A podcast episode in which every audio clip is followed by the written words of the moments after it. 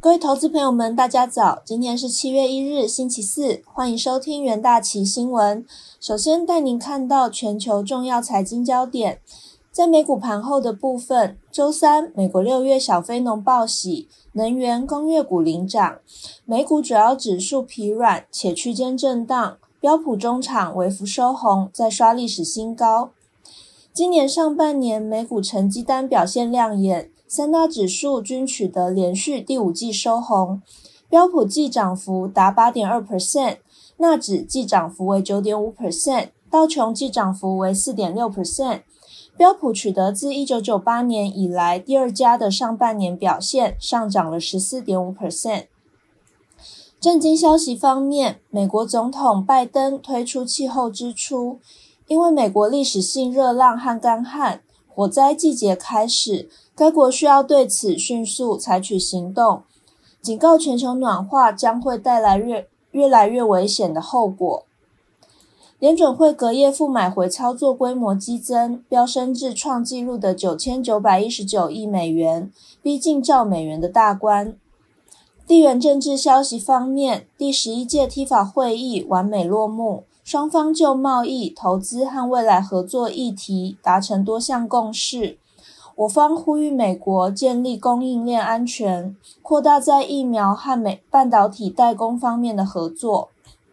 疫情方面，全球确诊数已飙破一点八二亿例，死亡数突破三百九十四万例。美国累计确诊超过三千三百六十六万例，累计死亡数超过六十点四万。印度累计确诊超过三千零三十六万例，巴西累计确诊一千八百五十一万例。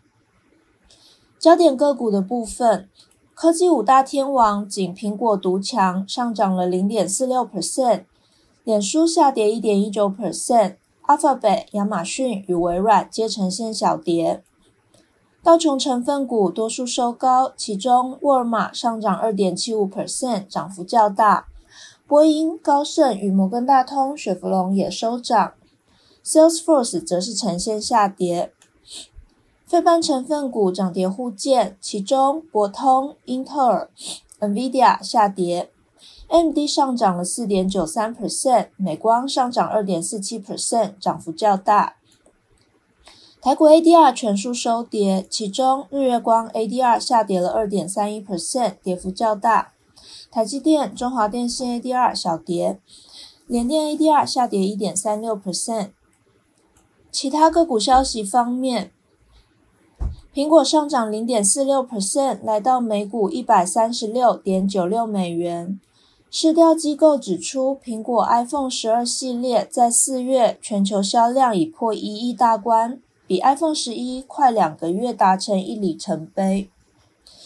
英特尔下跌一点零七 percent，来到每股五十六点一四美元。该公司周二宣布，由于十纳米制程延误，新一代伺服器将于明年第一季投产，时间晚于原本承诺的年底。沃尔玛推出首款用于糖尿病的自有品牌胰岛素，上涨二点七五 percent，来到每股一百一十四。呃，每股一百四十一点零二美元。国际汇市的部分，在联准会利率展望转阴和 Delta 变异病毒肆虐下，美元对主要货币升至两个半月高点，六月累计升值二点七 percent，是二零一六年十一月以来的最强涨幅。纽约尾盘时段，追踪美元对六种主要货币走势的 ICE 美元指数上涨零点四 percent，来到九十二点四五四五一点，是四月初以来的最高，也突破 FOMC 六月中旬巡会议后触及的近期高点。美国劳工部将在周五公布六月非农就业报告，周三公布的小非农 ADP 就业报告显示。美国民间六月新增就业六十九点二万人，优于分析师预估的六十万。尽管五月增幅从原本的九十七点八万下修为八十八点六万。欧元对美元贬值零点四 percent，来到一点一八四九美元。美元对日元升值零点五 percent，来到一百一十一点零九日元。对风险敏感的商品货币，包含澳币与纽元，都走低。澳币贬零点二 percent，来到零点七四九六美元；纽币贬零点零零点一 percent，来到零点六九八三美元。加币大致上持平，但六月累计贬值了二点七 percent，是十五个月以来最大的贬幅，反映 Fed 的政策转鹰带来的影响。比特币第二季季线收黑，一共下跌了超过四十 percent，六月下跌十点一 percent。能源市场的部分，在 EIA 公布美国原油库存再次下降后，原油期货价格收高。但脱离盘中的高点，主要因为市场静待本周 OPEC 加的产量决议。金属部分，黄金期货本日与本季均收高，但本月和今年上半年均走低。接下来进入三分钟听股期的部分。首先看到长荣期货，六月中国盐田塞港造成国际延船期延误，预期让七八月美国码头运作受到影响。且第三季进入传统旺季，因此短期运价回落的机会偏低。预估至少要到第四季运价才会放缓。多数航运公司因运往美西的船舱呈现严重的短缺危机，因此决定加收旺季附加费或七月基本运运价调涨金。此外，继国内两家投顾发发布报告正面看待长荣之后。外资投行汇丰证券也指出，第三季运价行情预期高于先前市场预测，并乐观，并乐观将动能延续到二零二二年，因此上修长荣展望与目标价。长荣期货周三续强攻高，中场再收涨停价。再看到金豪科期货，McLean 最新调查报告指出。二零二一年的记忆体晶片市场预估成长三十二 percent，其中 DRAM 的市场销售额预估年成长四十一 percent，而快闪记忆体年增二十二 percent。随着韩系 DRAM 大厂加速旧制程转移生产 CMOS 影像感测器，市场供给缺口持续扩大，带动立基型 DRAM 价格相对强势。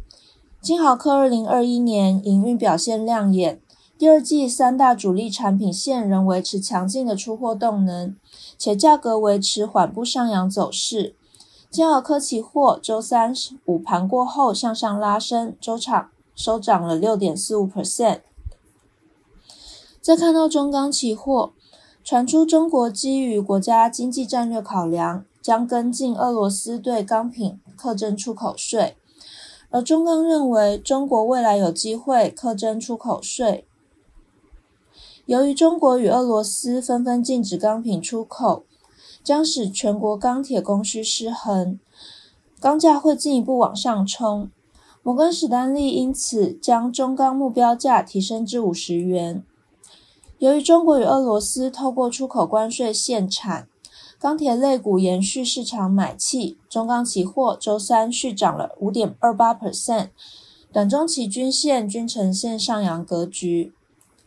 最后看到和硕期货，和硕旗下的上海昌硕厂近期调高征才奖金，主要因应即将到来的苹果拉货潮人力需求。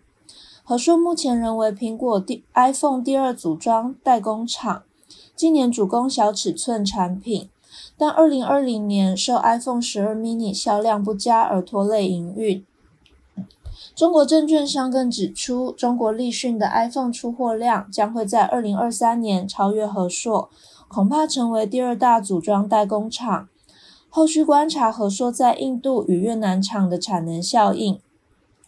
和硕与和硕于六月三十日进行除息四点四九元，起价呈现贴息弱势整理格局。短中期均线也呈现下滑，需留意起价回测前低的风险。